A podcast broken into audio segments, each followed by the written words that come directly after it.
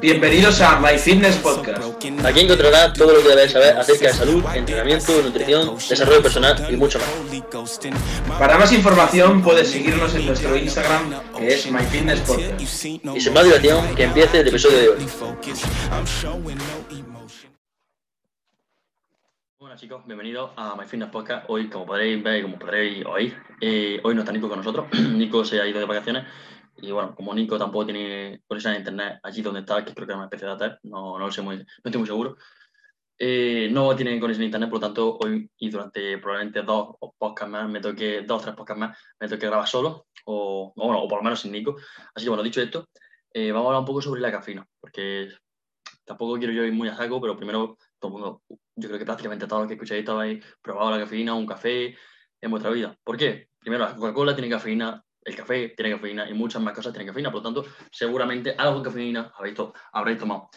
Dicho esto, quiero que sepáis que la cafeína es una de las sustancias más, sí, más usadas, más consumidas en el mundo. De hecho, hay gente que dice que es la droga más consumida en el mundo. Ahora indagaremos un poquillo más en esto.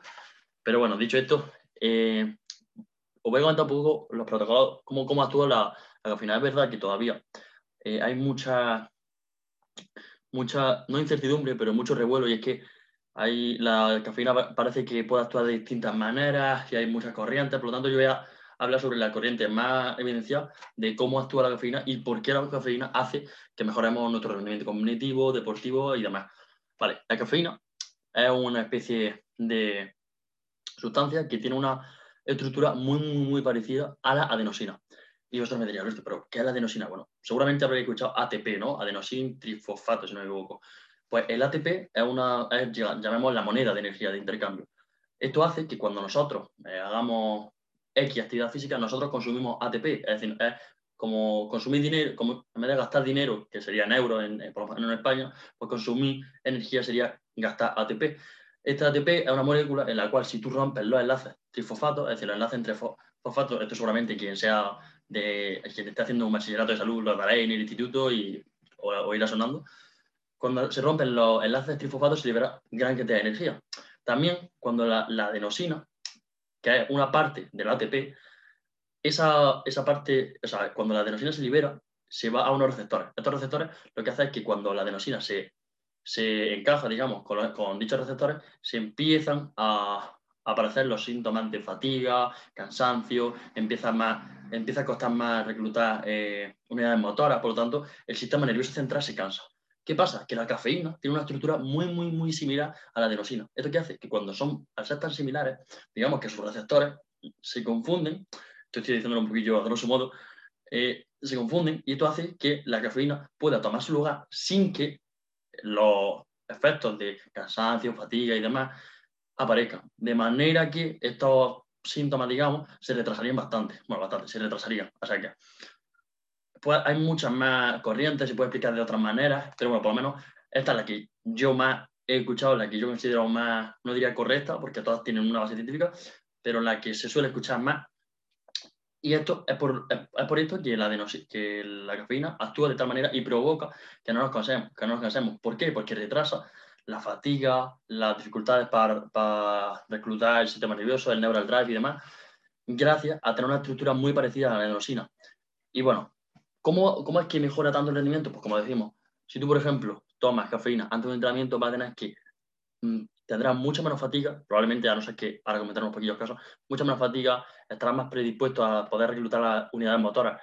Una, una unidad motora, por si no sabéis, eh, diciéndolo sí, un poco para que se pueda entender fácil, eh, el conjunto de un, de una, sí, básicamente un, un nervio, digamos, una, una neurona o, o, básicamente un axón del sistema nervioso, eso unido a una célula muscular, es decir, sería básicamente eh, una neurona y una célula muscular, la interacción que tiene entre ellas, en la cual pues, se produce la contracción muscular y demás, pues eso sería una unidad motora. Por lo tanto, es muy importante saber que si haces que esas contracciones musculares sean más eficientes, por lo tanto podrás entrenar mejor. Y poder entrenar mejor una y otra y otra y otra vez significa que cada vez irás teniendo un mejor entrenamiento. Y tú dirás, bueno, pero Alberto, pero te va a mejorar un entrenamiento. Claro, pero es que si tú mejoras, digamos, 35 entrenamientos a lo largo del año, gracias a la cafeína o suplemento, lo que sea, si tú lo mejoras, eso significará que estarás mejorando un poquito más que si no tomase, que si no tomase en su defecto la cafeína.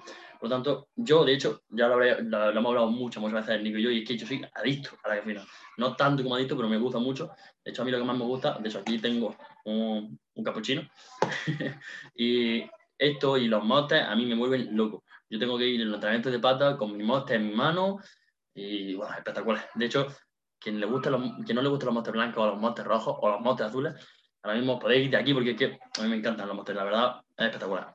Y ya quitando mi, mi afición por los motes, también os quiero comentar que es que la cafeína, como cualquier otra cosa, se tiene que tomar en su cierta medida. No, no sé si la, vuestra abuela lo dirían, pero mi abuela siempre me decía que todo en exceso es malo, ¿no? La cafeína también. Y es que la cafeína se puede utilizar, como ya digo, para el rendimiento deportivo y para el rendimiento cognitivo. Para el rendimiento cognitivo se suele usar menores dosis, si no me equivoco, entre 0,5 y 1,5 miligramos por kilogramo de masa, corporal.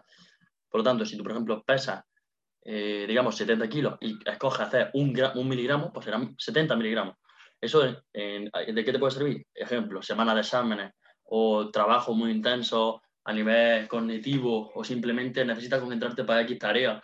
Por ejemplo, gente que gente que o bien, pues, por ejemplo, necesita concentrarse para hacer un examen de conducir, como el que acaba de venir yo, que por cierto lo he suspendido, porque me metió en, o sea, me metió en un sitio que no se podía, muy mal, pero bueno, no pasa nada.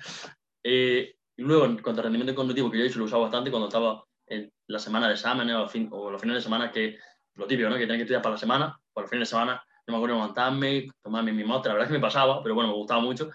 Y él me lo bebía, me ponía a estudiar y me encantaba. Quitando eso, el rendimiento deportivo, que supongo que será la que más me interesa a vosotros, de hecho a mí, a la que más me interesa, eh, suele rondar en torno a los 3 y 9 miligramos por kilogramo de masa corporal. Vosotros me diréis, Alberto, trae 3 y 9, ¿por qué tanta diferencia? Hay mucha diferencia porque también depende de cómo tú respondas. De hecho, yo, por ejemplo, no sé cómo, cómo tomaréis vosotros la cafeína, si la tomaréis mucho no, pero, por ejemplo, una persona que no tome mucha cafeína, con 3, 4, 5 miligramos por kilogramo de masa corporal, ya va a responder muy bien. En cambio, otra persona que ya está más acostumbrada, que necesitarían tomarse una descarga, cosa que voy a comentar ahora mismo, eh, necesitarán una mayor dosis, porque esto al fin y al cabo, lo típico de, claro, de la gente que bebe mucho alcohol, se acostumbra hasta tal punto que le cuesta eh, volver a, digamos, a emborracharse, ¿no? Pues lo mismo pasa con, la cafeína. Y es que la cafeína tú puedes desarrollar eh, una... Ay, no me sale el término. Bueno, podéis desarrollando una adaptación y te vas acostumbrando y estos receptores que estaban diciendo se van, se van, digamos, enterando de que esto no era la adenosina. Pero bueno, es por eso que se hacen descargas. Las descargas se suelen hacer a lo mejor de 10, 15 días, también depende mucho del caso, en los que no se toma cafeína. A ver, claramente, indirectamente, algo de cafeína va a tomar si, por ejemplo, toma trago de Coca-Cola o alguna bebida de estas Fanta o alguna cosa de estas que tenga un pelín de cafeína, vamos a tomar. Pero claro, no como por ejemplo en, mi caso que de preentreno o antes de estudiar, además, 10, 15 días. De hecho, recomendaría que en verano, que normalmente, por ejemplo, la gente de mi edad no tenemos mucha, mucha requerimiento a nivel cognitivo porque no tenemos exámenes. Es verdad que a lo mejor alguien que esté examinándose de un examen de, de certificado, certificado de idioma o autoescuela o tema ya aparte, pues es verdad que pues, también depende del caso. Pero seguramente si no tienes muchas cosas que hacer, tomarte una descarga a nivel de 10, 15 días de cafeína podría venirte bien para que cuando empiece septiembre tengas exámenes, tengas que, estudiar, tengas que entrenar más y demás, te va a venir muy, muy bien. De hecho, el tema de vacaciones puede venir bien si te vas dos semanas de vacaciones con tu familia, con tu amigo, quien sea. Intenta evitar un poco la cafeína y de hecho cuando vuelvas lo notarás y por eso te volverás a desadaptar a volver a adaptarte. Dicho esto, eh, las cafeínas también tienen muchos beneficios a nivel de, a nivel de salud por, por el hecho de lo que me estaba diciendo. Si tú, por ejemplo, tienes un, un mejor rendimiento cognitivo, ya no solo podrás, por ejemplo, en mi caso yo, quizás es un poco random, pero yo, por ejemplo, cuando a lo mejor estaba, pues pasas por una época que no te gusta, que sea, y hay gente que sinceramente el café es como su bebida favorita, yo diría que casi que también. Y a nivel psicológico, el coger, al igual que gente que coge, se va con el coche a dar una vuelta, o hay gente como yo que a lo mejor coge, se da un paseo con un café y le sirve para relajarse. Es decir, tú, todo en esta vida se puede como usar como un trigger, ¿no? Es decir, como un gatillo. Tú puedes intentar que cada vez que tomes un café sea para beneficiarte en una cosa u otra y no porque sea adicto, porque de hecho, ay, pues perdón, hay, hay, gente que tiene una verdadera adicción, porque de hecho, ya a nivel más anecdótico, si no me equivoco, hace, creo que no estoy muy seguro, 20, 30 años, el café se consideraba, la cafeína, perdón, se consideraba eh, una, se, consideraba doparse. Es decir, no sé si era los Juegos Olímpicos, juraría que sí, pero os recomendaría que lo mirase, por si acaso me estoy equivocando.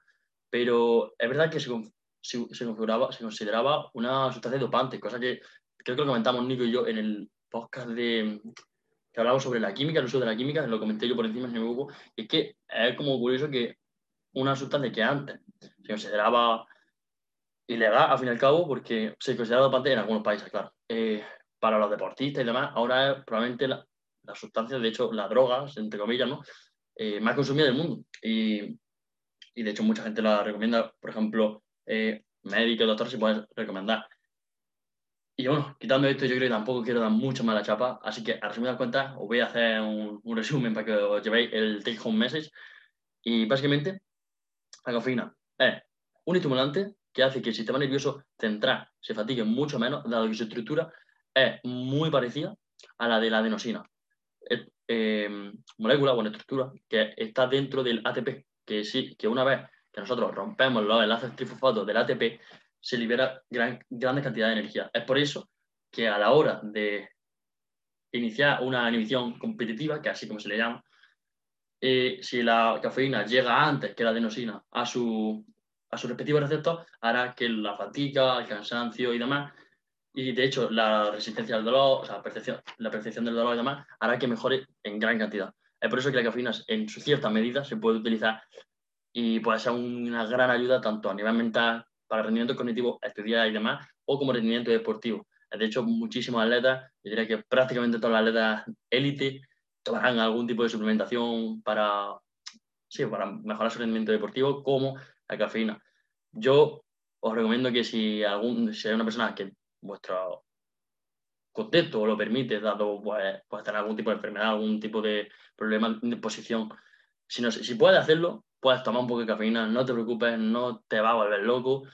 Y dicho esto, espero que tengáis un muy buen día. Yo me lo he pasado muy bien grabando este podcast, así más o menos cortito, para que lo digeráis bien, con un poquillo de información. Y dicho esto, si os gusta más, podéis hablarnos a Nico, a mí, en, Alberto Terreno, o a Nico, en Nico barra baja GF barra baja, o directamente a nuestra cuenta MyFitnessPodcast. Podcast. Si no nos seguís, nos podéis empezar a seguir. Y dicho esto, que tengáis un muy buen día.